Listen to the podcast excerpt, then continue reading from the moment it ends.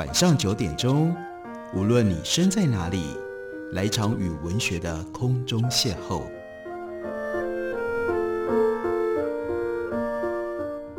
杨照谈书，邀您一同遨游文学世界，认识古今中外的经典之作。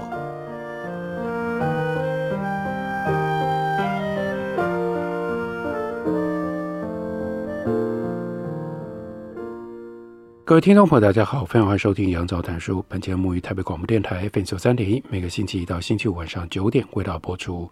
我是杨照，在今天的节目当中要为大家介绍的这本书是春山出版公司的新书，书名呢叫做《政治档案会说话：自由时代公民指南》。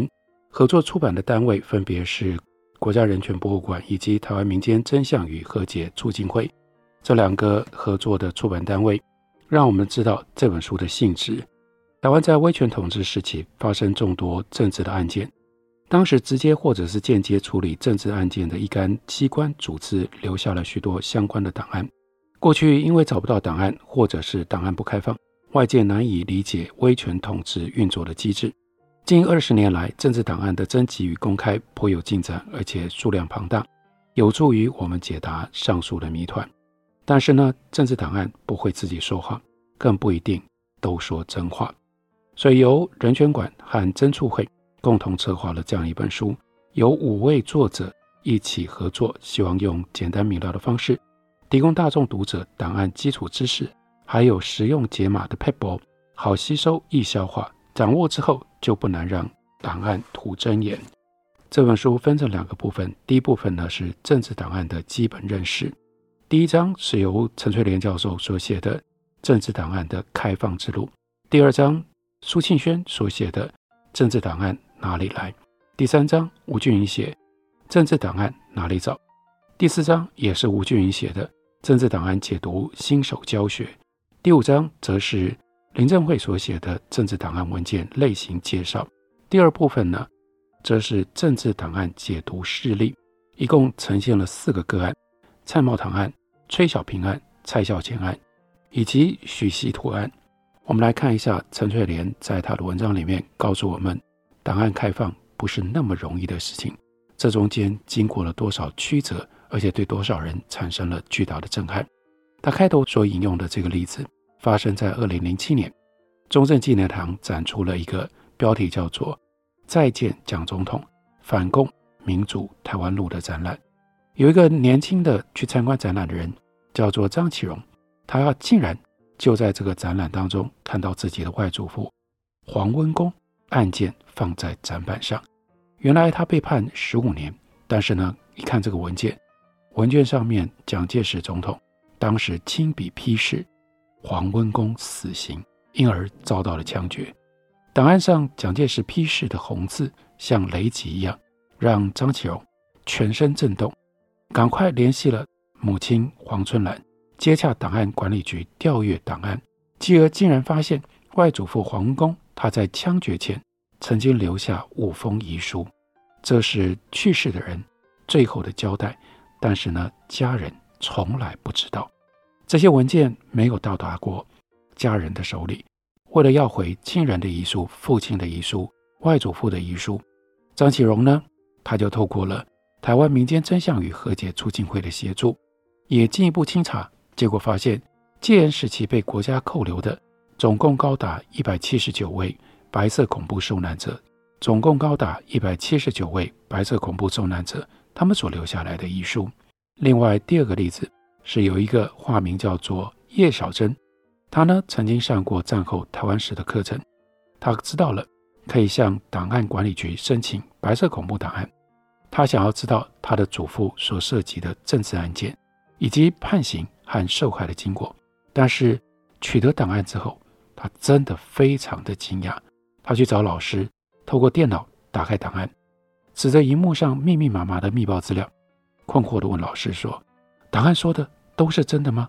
原来我的阿公参与监视，担任线民，提供密报，所以他其实也是加害者。”戒严时期的台湾发生了很多的政治案件，无数个人受害，家庭惨遭横祸，受害者跟家属要如何能够得知案件的始末？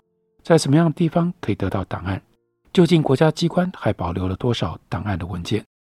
陈翠莲就说：“作为战后台湾政治史的研究者，我经常被询问这些问题，不只是政治受难者和家属，近年当中越来越多的高中老师啦、地方文史工作者也有这方面的需求。政治档案的公开，点燃了追查真相的希望，但是同时也开启了戒严时期白色恐怖历史的复杂面貌。我想把这几个字画下来，请大家一定要记得复杂面貌。”陈翠莲接着说：“档案里面的记载都是事实吗？我们到底能还是不能相信档案？我们应该如何看待档案？例如说，前面讲到的这一位化名叫叶小珍的人，他面对了档案而产生了疑惑，这并不是特例。陈翠莲自己从事研究工作，也常遇到类似的问题，所以必须要有一种心情，也必须要有方法来仔细推敲档案当中的真实和虚构。他另外讲到了一件事情。”在二零零三年，档案管理局在国父纪念馆举办了一个美丽岛事件档案展。在展览当中，部分美丽岛事件的受刑人，他们在军法局所写的自白书，他们的狱中的家书被公开展示。虽然举办展览的重点用意是在于呈现民主运动者他们的理想跟勇气，但是展出的内容，包括这些受害者他们在压力底下所做的陈述。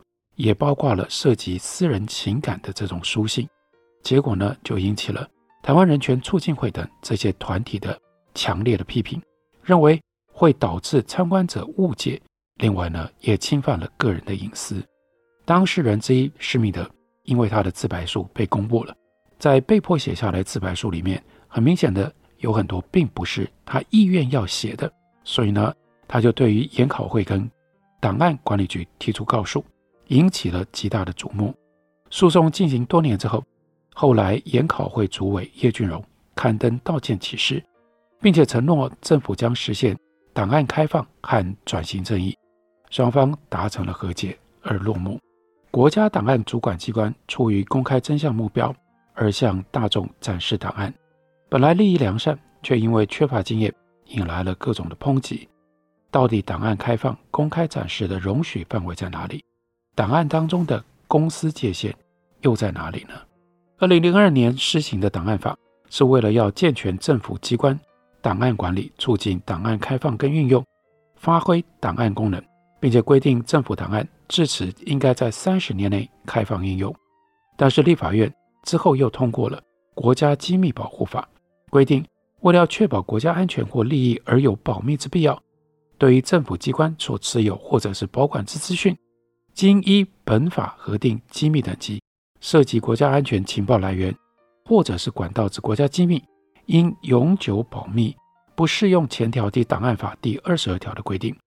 另外还有个人资料保护法规定，政府机关应该要保护个人资料，避免人格权受侵害，应该要尊重当事人的权益等等。所以你看，有档案法，又有国家机密保护法，又有个人资料保护法，几种法律。互相竞合，令档案管理局公开政府档案的工作左支右絀。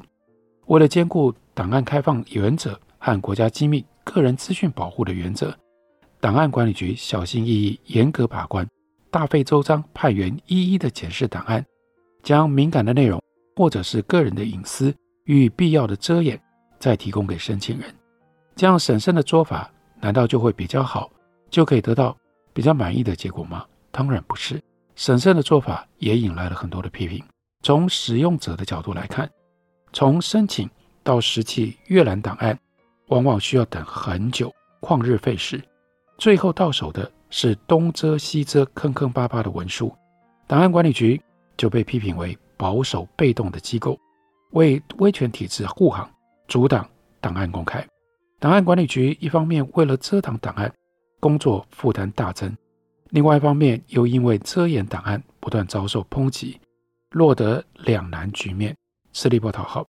究竟政府档案当中哪一些可以公开，哪一些不可以公开？各资跟机密应该要由谁来判断？档案管理局遮掩档案的标准在哪里？遮遮掩掩底下，那这还叫做档案公开吗？事实上，针对档案公开的程度、公司界限等等问题，社会科学界和历史学界就有不同的看法。社会科学界多半认为，威权时期情治单位透过监视、密报、威逼、刑求等不正当、不正义手段所留下的文书，内容充斥了偏见、扭曲、编造、罗织。如果无限制地把档案公开，不只是真假难辨，对当事人造成二度伤害。更严重的问题是，对于情治监控档案毫不怀疑地接受，让这些档案影响当前的政治，形同让威权时期的情治单位继续影响、继续统治转型之后的民主社会。这是社会科学界的看法，但历史学界通常是抱持比较乐观的态度。他们主张公开档案是厘清真相、追究责任的基础。在这个目标底下，应该要让档案公开极大化。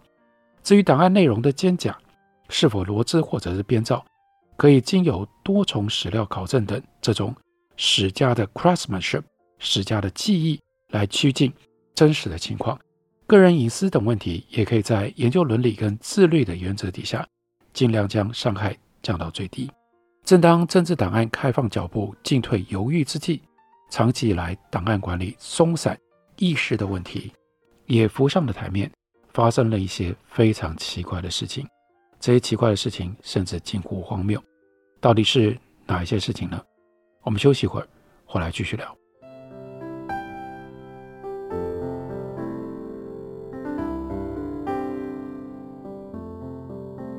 听见台北的声音，拥有颗热情的心，有爱与梦想的电台，台北广播 FM 九三点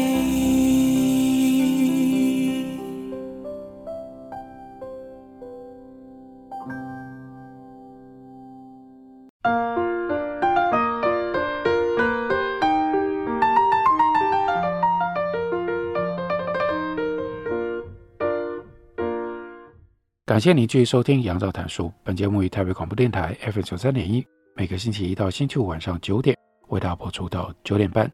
今天为大家介绍的这本书，它的主要的书名是《政治档案会说话》，副标题呢叫做《自由时代公民指南》。这就在讲过去威权白色恐怖时期所留下来的大量的档案究竟在哪里？我们应该要如何去看到这些档案？还有，其实更重要的是。我们应该用什么样态度，用什么样方法来面对这些档案？前面讲到了陈翠莲教授他所写的这第一章政治档案的开放之路，他就提到了法务调查局在戒严时期专门负责政治侦访，位于新店双城路的安康接待室是重大匪谍案、叛乱案嫌疑犯被关押、被侦讯的地方。二零零九年，《苹果日报》报道，解严之后。安康接待室因为解除编制，形同废墟。现场呢，不止没有警卫看守，几百份白色恐怖的案件个人档案、资料、照片随意弃置，甚至还有几十个尸罐、骨灰罐遗留着。记者随意进入翻阅拍照，附近居民指出，那个地方呢，游民进出，夜晚还常有青年在这里开轰趴吸毒。报道一出，舆论哗然。对于政府机关档案管理的松散情况，感觉到不可置信。再来到了二零一六年，更发生民众在网络上贩售白色恐怖时期文件，国防部政战局以保护机密跟个资为由，派遣台北宪兵队前往处理。宪兵伪装成普洱茶的买家，进入到住宅去搜索，并且带走文件。一时之间，白色恐怖时期档案流落在外，宪兵队侵犯。网络卖家人权等等这些问题，通通冒出来，饱受批评。就在这件事情延烧的时候，刚刚当选的蔡英文总统拜访在野党去请医，亲民党主席宋楚瑜在会后就出示了他的父亲宋达将军所存的1949年政府如何安置在台湾五十万大军的上面盖着写着绝对机密的档案，要求年金改革。应该要审慎处理这件事情，透露了国家档案保存管理非常松散的问题。重要档案、绝对机密档案，竟然任由军事将领带回家里面，变成他的个人收藏。以上种种的情形，都显示政府档案管理保存无方，到了令人匪夷所思的地步。经过了多年的扰攘争议，再来到了二零一九年七月，立法院终于通过了《政治档案条例》。这个法案定义，所谓政治档案，指的是一九四五年八月十五号，二战结束，国民政府占领接收开始，一直到一九九二年十一月六号，这就是外岛金马地区解除戒严，这是它的终止的日期，由政府机关、政党、附属组织以及党营机构所保管，跟二二八事件动员戡乱体制、戒严体制相关的档案，或者是各类记录文件。这项法律的主要内容包括：第一，扩大征集管理政治档案，不只以政府机关档案作为标的，包括政党、附属组织、党营机构所持有的政治档案，经过促进转型正义委员会审定为国家档案的，就应该在促转会指定期限内移归档案局来管理。第二个重点，部分的档案延迟公开的年限，超过三十年以上的政治档案应该公开，但如果涉及国家安全，可以延长到五十年后开放。政治案件当事人或者是继承人不愿意公开的私人文书，应该是在七十年之后才公开、才开放。第三个重点是当事人档案加注权，政治案件当事人或者他的继承人对于档案内容的叙述认为有错误或者是不完整的，得以减负相关证明文件，申请加注补充意见。第四呢是公开加害者的资讯，政治档案当中所载的公务员、证人、检举人以及消息来源的姓名、化名、代号、职称，应该要提供阅览、抄录或者是。复制政治档案公开虽然有助于追查白色恐怖时期政治案件的真相，但是我们真的要记得，要好好的记得，档案不等于真相。档案公开和历史的真相，这中间有非常遥远的距离。尤其是政治档案是威权时期统治机关所产生的文书，其中包括了刑求逼供底下所取得的笔录、自白书。军警情治机关以偏见、扭曲观点所做的记载，特务或者是线民侵入私领域做成涉及个人隐私的监视报告等等，威权时期统治当局以不法手段进行了调查或者是取得的资讯，非但不可尽信，更应该要被审慎的看待。使用者必须要提醒自己，要以批判档案、反读档案的方式来检视档案背后的意图。更要参照民间的史料、口述历史等等交叉验证，以求趋近真相。同时，我们指的也就是这本书的共同作者以及这两个合作出版单位，提醒政治档案的使用者要秉持高度自律的态度，才能够减缓档案所带来的负面的冲击。接下来，在书里面为我们解释了这些档案到底是怎么来的。这些档案是从机关来的。可是机关呢，分成了核心机关跟协力机关。当然，关键重要的是核心机关。核心机关呢，又分布在军事、行政跟党这三个大的领域里面。军事部门核心机关，第一呢是隶属国防部的台湾警备总司令部，接下来有国防部总政战部，还有国防部情报局。那我相信很多人都知道。跟白色恐怖、跟动员戡乱、跟这些政治案件关系最密切的，当然是台湾警备总司令部。警总成立的很早，并且经过了多次的改组。一九四五年九月，国民党政府准备接收台湾的时候，就成立了台湾省警备总司令部，行政长官陈仪兼任总司令。一九四七年五月，也就是在二八事变之后，这个机构改编成为。台湾全省警备司令部由彭孟起担任司令。一九四九年二月，则是在蒋介石下野了之后，他开始准备以台湾作为国共内战最后的他的退路，所以呢，又改编了台湾省警备总司令部。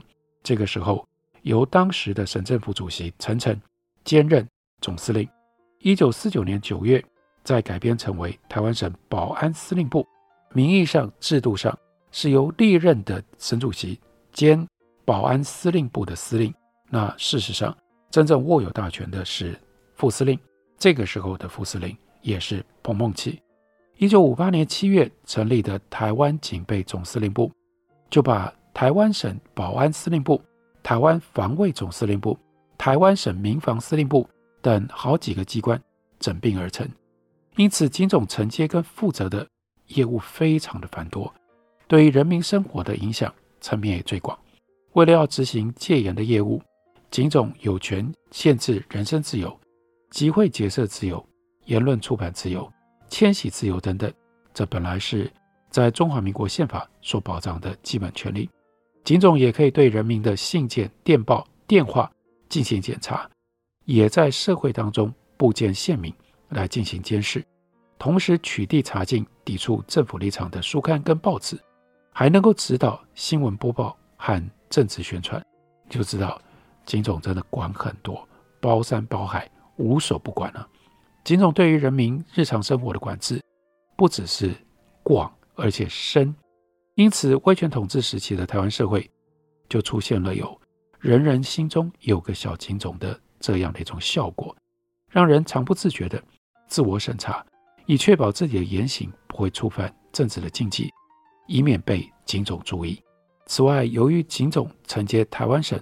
保安司令部的军事审判和政治犯的关押工作，所以也可以透过警总的档案了解政治犯从起诉、判刑、定谳以及在狱中受到监管的过程。警总一直到解严之后，一九九二年七月底才予以裁撤。另外一个单位是一九五零年所成立的国防部政战部，这是负责军队的思想教育跟政治的考核。第一任的主任呢是蒋经国。一九五一年，政治部改名成为总政治部。一九六三年再改名成为总政治作战部。其实这些编制时有调整，但这部分的工作目标一致。平时呢，巩固军事官兵的精神思想，确保战时立场坚定，不会叛逃。为了达到这个目标，总政战部定期调查军事官兵的言行思想和政治倾向。并且监视部队当中忠诚度可疑的对象。在一个单位是一九五五年所成立的国防部情报局，前身是军统局。军统局是中日战争时期国民政府军事委员会调查统计局它的简称。这是一个令人闻之丧胆的特务机关。战后因应推行宪政，一九四六年军统局改制成为国防部保密局。一九五零年代初期。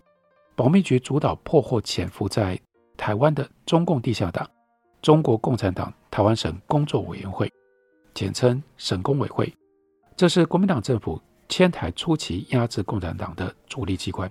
其后，为了要让保密局专责对中国的渗透跟情搜，而在一九五五年改制成为国防部情报局。保密局原先所管的国内侦查政治犯罪业务，就转交给。调查局来负责。